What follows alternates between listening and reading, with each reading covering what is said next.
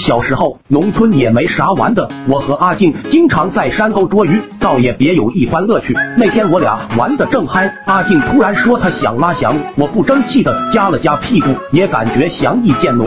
于是我俩找了一处地势较为平坦的芳草地，开始了专心致志的拉翔。徐徐的山风吹拂着屁股，脚下泥土的芬芳掩盖了翔臭。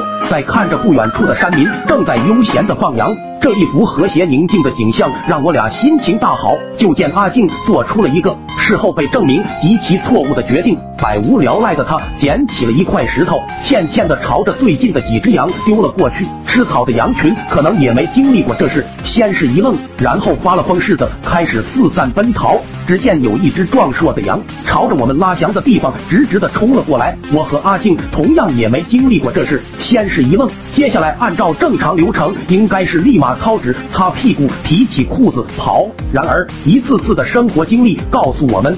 装完成还能跑，都是童话故事里骗人的。当时实际情况是这样的：擦屁股的只在工具包里，包又怕熏臭，就放在了路边。就这短短十几米的距离，真是充满了艰辛和刺激。我和阿静分别使用了鸭子步、青蛙跳、滑铲等动作，终于赶在那只羊冲过来前把屁股擦干净。唯一缺憾的是，我们两个此时还光着屁股，没来得及提裤子。那时候我还真有点小瞧阿静了。只见他侧身避开撞击，从后面一把抱住了羊腿，冲我大喊上了。我其实害怕的想转身就跑，但阿静这样为我出生入死，我不能见死不救，只好心一横，眼一闭，往前一钻，就抱住了羊的脑袋。就这样，一场自找的危机被我们俩完美地化解了。此刻。虽然我们还光着屁股，但化解危机的喜悦让我们不禁放声大笑起来。说巧不巧的，我俩老爹干完农活正往家赶，看到了这一幅蕴含丰富信息量的画面：两个小孩子光着大腚，一前一后的抱着一只羊。